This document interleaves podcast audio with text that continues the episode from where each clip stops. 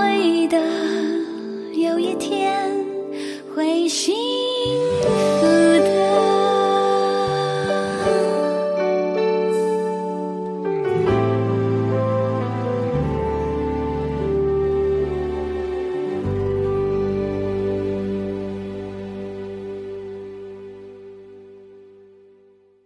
好我们刚刚讲到说，想要得到尊重，就是说，嗯，你应该是不是用这样子去呃以高呃，就是从一个高度去呃颐指气使，或者是我全对你全错这样的一个态度哦。但是德妈，你会不会觉得这个其实是他已经养成几十年了？那你怎么去？比如说，我们要把这个循环变成一个善的循环的时候，你会怎么教育你的孩子？然后，因为你你现在呃也可以去改变这个文化，虽然从一个家庭做起或一个个人做起，那你会怎么教育你的孩子？就是说什么样的礼貌我们对长辈还是该有，但到一个什么界限，就卖菜一样。嗯，老实说，我觉得尊重这件事情就是彼此尊重。嗯，对长辈的尊重就是对人的尊重。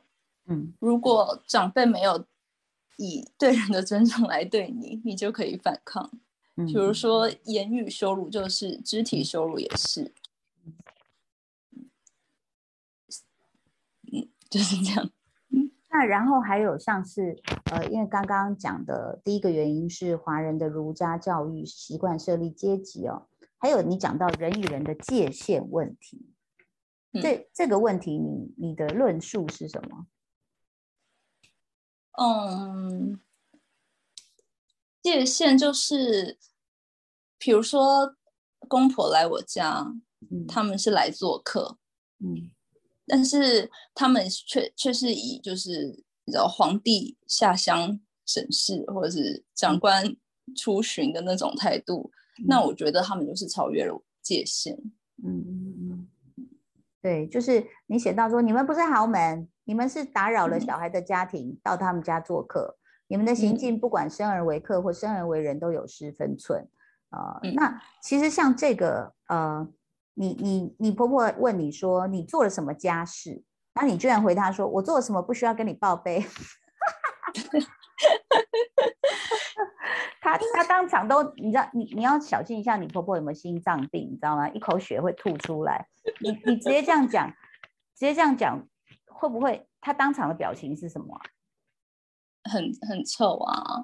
嗯，但是因为我知道他他就是在找我麻烦嘛，嗯，我不管说什么，他就会说那也没什么，嗯，一定可以就是继续的贬低我，所以当他充满恶意的时候，我就不要给他提供更多可以发挥的素材。所以其实呃，德妈木木已经是把就是说公婆，就是说我当然欢迎你来我呃呃你不欢迎。呃，我当然你可以来我家，但是你不要跟我在那边酸言酸语，你好好讲话，我也会对你好好讲话。你的你的原则是这样吗？对，嗯。然后其实在这当中啊，比如说你你因为你自己晚上像现在还得跟我做访问，然后小孩去睡觉了，然后你还要写很多的文章啊，呃，然后可能有很多的事要忙，然后呢，呃，这个公婆会不会觉得你辛苦呢？并不会。你公公问了说：“那你带小孩的品质怎么样？”对 对，这件事情 我也是觉得就很唏嘘。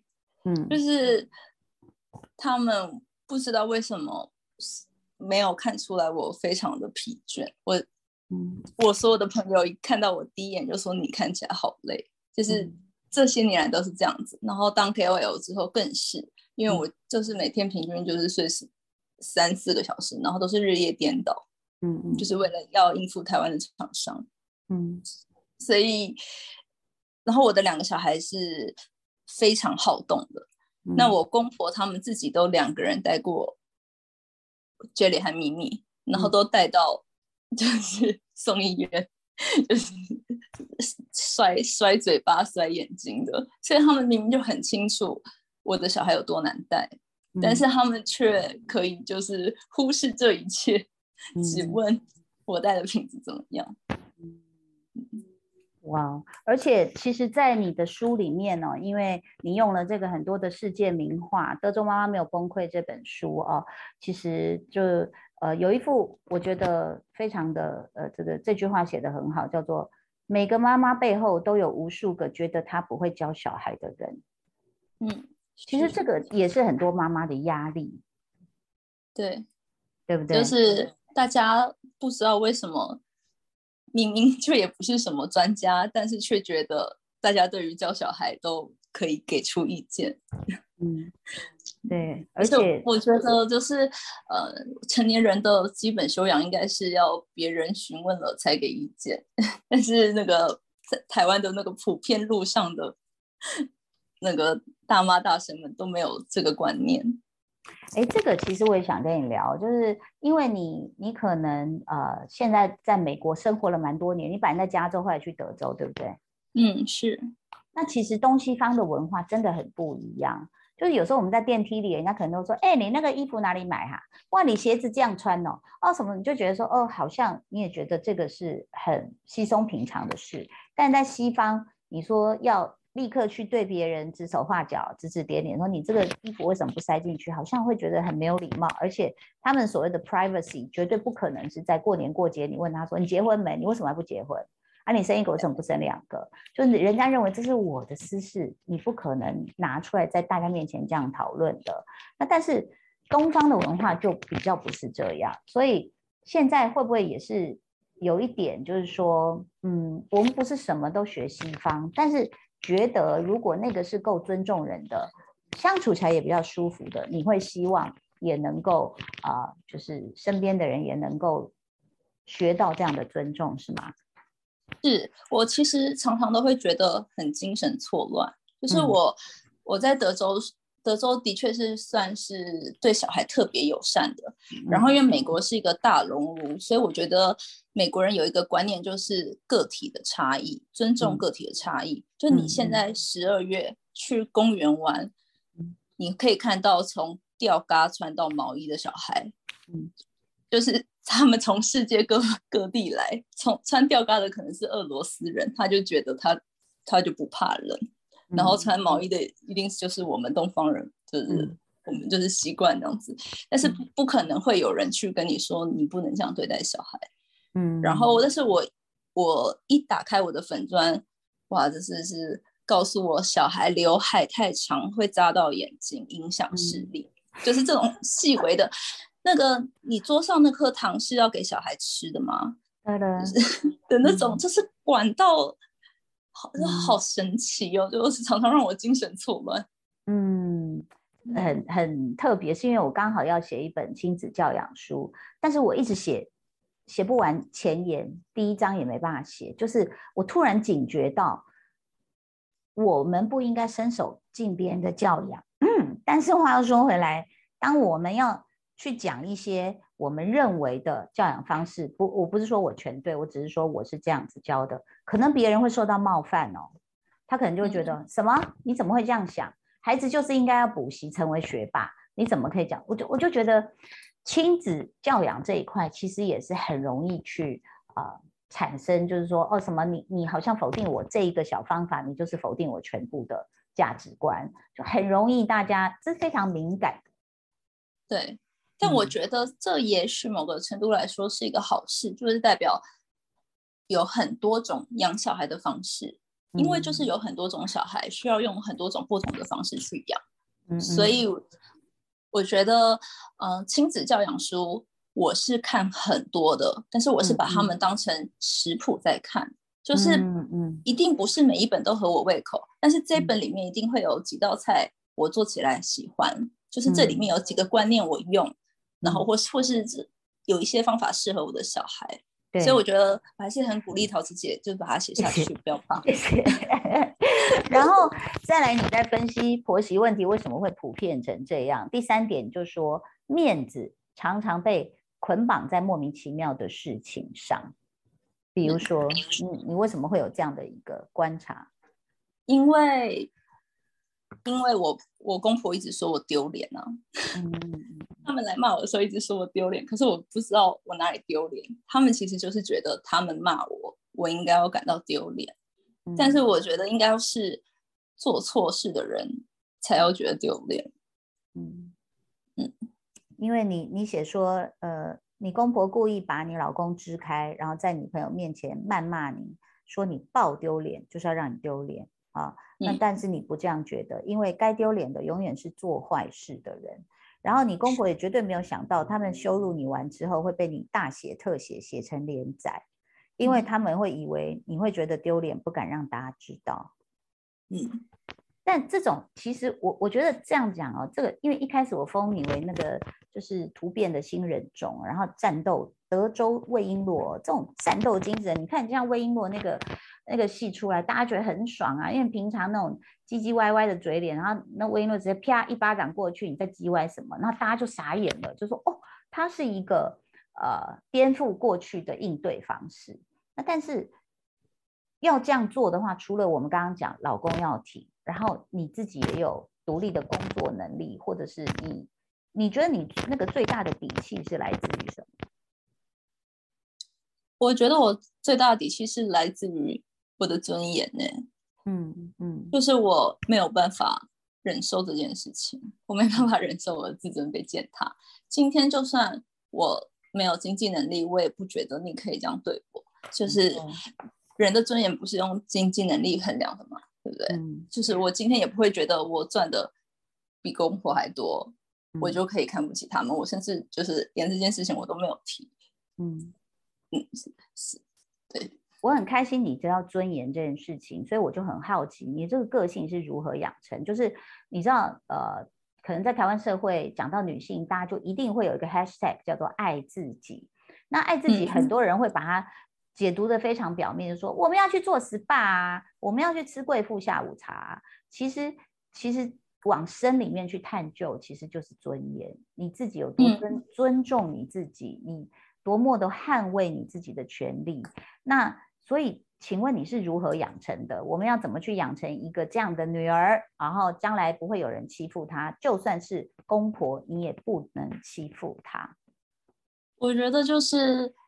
让小孩知道爱是什么，他们就会让小孩知道爱是什么，被尊重是什么。他们当他们被不尊不被尊重的时候，他们就会知道，他们就会有警觉。嗯，让孩子知道爱是什么。这个我我我觉得很，因为我在 follow 你的过程中，我就发现说，你你从小就是一个转学生。嗯，然后你觉得这跟你的个性强悍有没有关系？有。怎么说？怎么 说？我我幼稚园也转了三所，可是我觉得小时候懵懵懂懂，是越转越痛苦。幼稚园转三所，然后国国小也转，国中也转，嗯，然后是那那种被迫长大，被迫离开舒适圈，被迫被排挤，被迫面对孤单，没有要人，没有人要跟你分组，嗯，所以你其实可能会有两条路。就是变得很讨好，或是变得比较独立。嗯，我觉得也会比较提早，就像你讲的，因为真的不怎么说，像我自己也是一共转了从幼稚园到小学，一共是六所，所以每到一个新环境，或甚至你讲的说是下学期去转进去的，我觉得那个真的是你要适应太多，而且一个群体的文化或者是大家的小团体都已经形成了，你根本就是一个边缘人的感觉。那对我那时候就是国小的时候，我刚转下学期转进去，当天马上课堂上就分组，我就是跟班上两个资源班的同学分在一起。我觉得这个其实也是就是旧时代的东西，就是会把轻度智障的小孩没有送到特殊班，然后就放在普通班级里面被排挤。嗯嗯嗯。然后国中的时候再转学，就是我从嗯国立转到私立。然后，嗯，他们的进度根本衔接不上。但是那时候老师就是有打人的权利，就是有少一分打一下的权利。嗯，但我明明就是一个 转学生，我就 一疯狂的被打。就是，嗯，天哪！那所以其实，在那样的过程中，你你自己的脸书上面也有写到说，有两个男生要欺负你，说，哎，我们来撕他的画，对不对？要撕你画出来的东西。结果你你怎么捍卫你自己？我觉得我那个时候就是真的也是底线被踩踩到，然后我就非常的生气，然后我又从我的铅笔盒里面拿出美工刀，然后把美工刀 推出来，然后就用发狂的眼睛瞪着他们，嗯，然后他们就被我吓到了。但是这当然是有代价，就跟所有事情一样，就是你要做出一个吓唬人的动作，他们就会有相应的反应。就是他们后来开始就不断的在班上说木木会杀人，木木会杀人。嗯，然后所有的人都很怕我，就是我经过，然后他们都会安静。然后我经过了，然后他们还会拍胸口说好险，就好险我没有杀他们这样子。所以，所以后来我在看到日本的一些电影，明明是校园，可是就把那些学生拍的很阴森的时候，我就想说，哎呦，怎么会这样？但是你回想你在。从小的这些求学的经过，确实，比如说那里面最直接的那种言语霸凌啊、肢体霸凌啊，或者是呃呃，就是孤立你啊，然后说，哟，他好可怕，他好臭，他家卖菜的，哎呦，他是白痴，他数学才几分，就是其实那个那个，我觉得那种伤害其实是非常直接的，然后也确实会造成阴影的。那而且可能大部分是老师不知道，因为老师就在办公室嘛，下课的时候。对对，所以我觉得也适度的让我们养成了某些只能捍卫自己的这样的一个能力哦。那最后是不是请木木也来这个？因为你也呃集气，就是很多人这个气都集中到你那边去了。那你你在看到这些，我我想不只是呃婆媳的问题啦，还有包括呃怎么在育儿的。呃，占满了我们人生的空间里，还想要有自己的一些兴趣发展啊，或者是属于自己喘息的空间。我觉得从你的角度，是不是能鼓励更多的女性朋友？我觉得我很很想鼓励大家尽量的去找兴趣，嗯。然后我觉得我们生长在台湾这种填鸭式的教育环境里面，我们不是非常的鼓励寻找兴趣。就是我想要告诉大家，兴趣不需要有用，它只要能够让你快乐一点点就好了。它甚至不需要你的，不需要是你擅长的事情，就是它只要帮助你能够撑过一天，然后能够撑过很痛苦的育儿时光，哪怕就是短暂的几分钟，它都是很有用的。嗯，就是至少可以，但有一点像是可以让让你暂时逃离现实的那些不快乐吗？就是给自己精神上的陪伴吧。其实有时候，比如说我在画画，或者是我在阅读的时候，我享受的那个精神时光，会让我觉得非常的安心。就是如果我到老了，然后我的我的老伴先走了，但是有书陪着我，有有画画陪着我，就是我还是可以进入到我的那个精神空间里面。嗯，但是我觉得这个。精神空间的塑造，在我们的成长过程里面很被打压，所以我就很鼓励各位女性们去挖掘它。非常好，因为你刚刚提到说写作跟画画，我就一度忘记，我一直以为你讲的兴趣就是打麻将。忘记你是如此的有才华，因为木木是本身学中文，然后也学设计，那这一点其实就让我对你非常的崇拜。然后你现在在这个我的 Zoom 里面的这个这个图像是你自己画的吗？对啊，哎，你来看，我经纪人在旁边，你觉得恐不恐怖？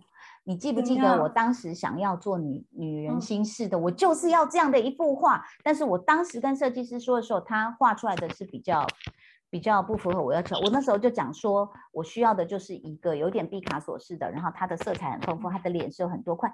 你觉得恐不恐怖？运主，因为好有默契哦。对，这就是我当初想要的。然后，但是当时的设计师并没有做到一个我觉得我们两个的共识。所以我看到这个时候，我心想说：“等一下，这个是哪里来的一张图？结果是你画的。”对啊，你为什么你为什么会想要这样不同的色块去表达？就是毕卡索啊，你说出来了啊，你很有 sense。我我当时这样子想的一个原因也是，其实它代表了我们很多不同的呃心理的内心深处的一个状态。然后女人也是有多种面貌，还有很多你看不到的颜色。那所以其实我当时就是很想要一幅这样的图，但当时我自己画不出来，后来我才慢慢去学那个 Procreate 这样子。哎呀，真的是太太想认识你了。那我也 这个我的荣幸，真的很想找时间去好好的拜访你。然后现在德州下雪了，对不对？还没，还没，还没。哦哦，那那你你给我看的那个图图片是去年的，去年的下雪。哦，OK，好，那我觉得很谢谢你，然后也很荣幸能够跟你呃聊了这么久，然后也希望你继续战斗，然后希望。呃，大家不要越线，然后不要呃不尊重对方，对不对？嗯，彼此尊重。觉得预想未来你跟公婆的话，可能会有什么样的转机吗？应该是人生不相见，动如参与商吧。果然是学中文的，动如生与伤，生与伤是两个星宿，他们是不会相见的。在这边，这个非常谢谢很有文学气息又很有战斗力的这个娘子军哦，这个德州妈妈没有崩溃，谢谢你接受我们访问哦，谢谢桃子姐，谢谢，拜拜，拜拜。你会的，有一天会醒。嗯。